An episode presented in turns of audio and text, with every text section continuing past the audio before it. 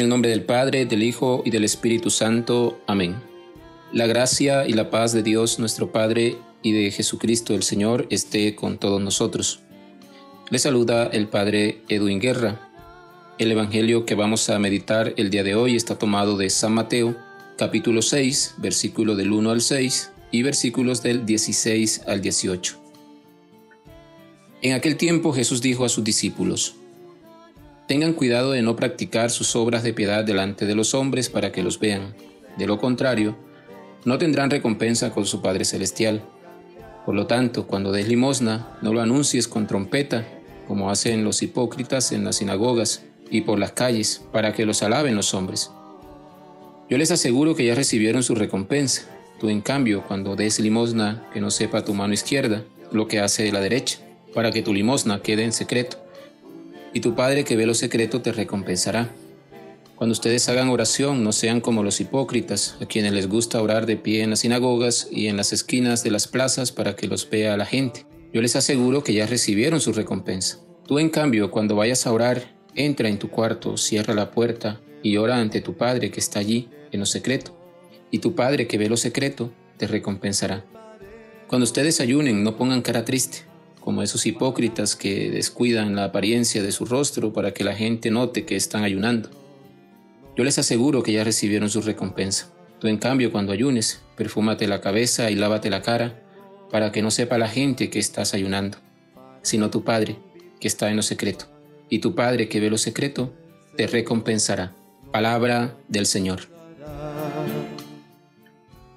Hermanos y hermanas, quiero compartir con ustedes tres espacios, tres momentos en este día. Primero, hoy es miércoles de ceniza, hoy iniciamos la cuaresma. En la Biblia los números no solo tienen un valor real, sino que además de eso tienen un valor simbólico que va más allá de lo aritmético. Cuando hablamos del número 40, hablamos de un número que la Biblia usa para expresar un tiempo de preparación. Siempre que hay un acontecimiento importante, hay 40 días de preparación. Ejemplo, la cuaresma del pueblo de Israel antes de llegar a la tierra prometida, la cuaresma de Moisés, la cuaresma de Elías. Podríamos realizar en el Antiguo Testamento muchas experiencias de cuaresma, es decir, muchas experiencias de preparación para un acontecimiento fundamental que va a transformar la vida. De allí viene la práctica cuaresmal que nosotros en la iglesia tenemos. Este tiempo de cuaresma que iniciamos hoy es un tiempo de preparación para el trido pascual, es decir, para vivir y celebrar la pasión, muerte y resurrección del Señor.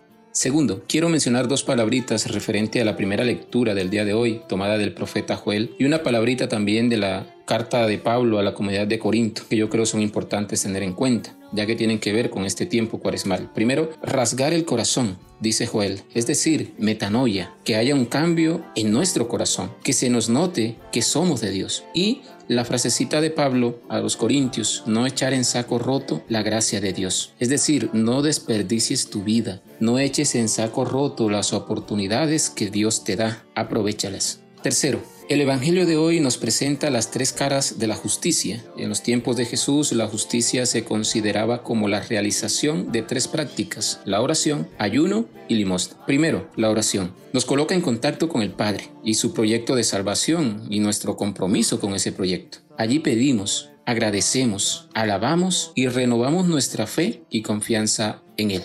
El ayuno lo miro paralelamente con el mensaje de Isaías en el capítulo 58, versículos 9 al 10. El ayuno que es agradable a Dios. Dice el profeta, si apartas de ti todo yugo, no apuntas con el dedo, y no hablas maldad. Si repartes al hambriento tu pan y al alma afligida dejas saciada, resplandecerá en las tinieblas tu luz y lo oscuro de ti será como mediodía. Los invito para que reflexionemos ese capítulo 58 del profeta Isaías, donde él nos habla de ese ayuno agradable a Dios. Y la limosna, colaborar con el que más lo necesita. En el reino, la justicia proporciona una vida digna para todos, a través de la participación igualitaria que Él destinó para todos. La limosna es apenas un signo, un recuerdo de que debemos luchar por un sistema económico que realmente haga compartir justamente los bienes. Por lo tanto, hermanos y hermanas, la oración, el ayuno y la limosna es una forma de relacionarnos con Dios,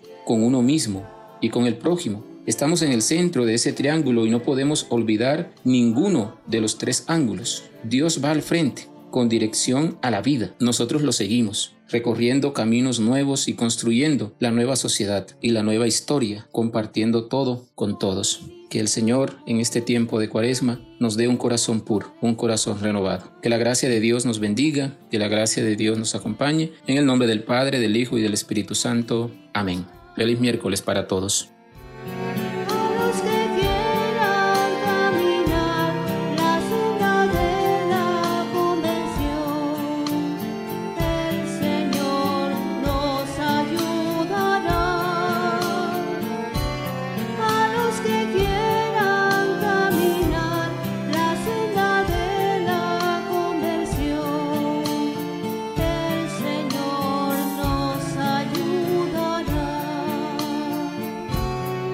recibir la ceniza en la frente, yo declaro que quiero cambiar.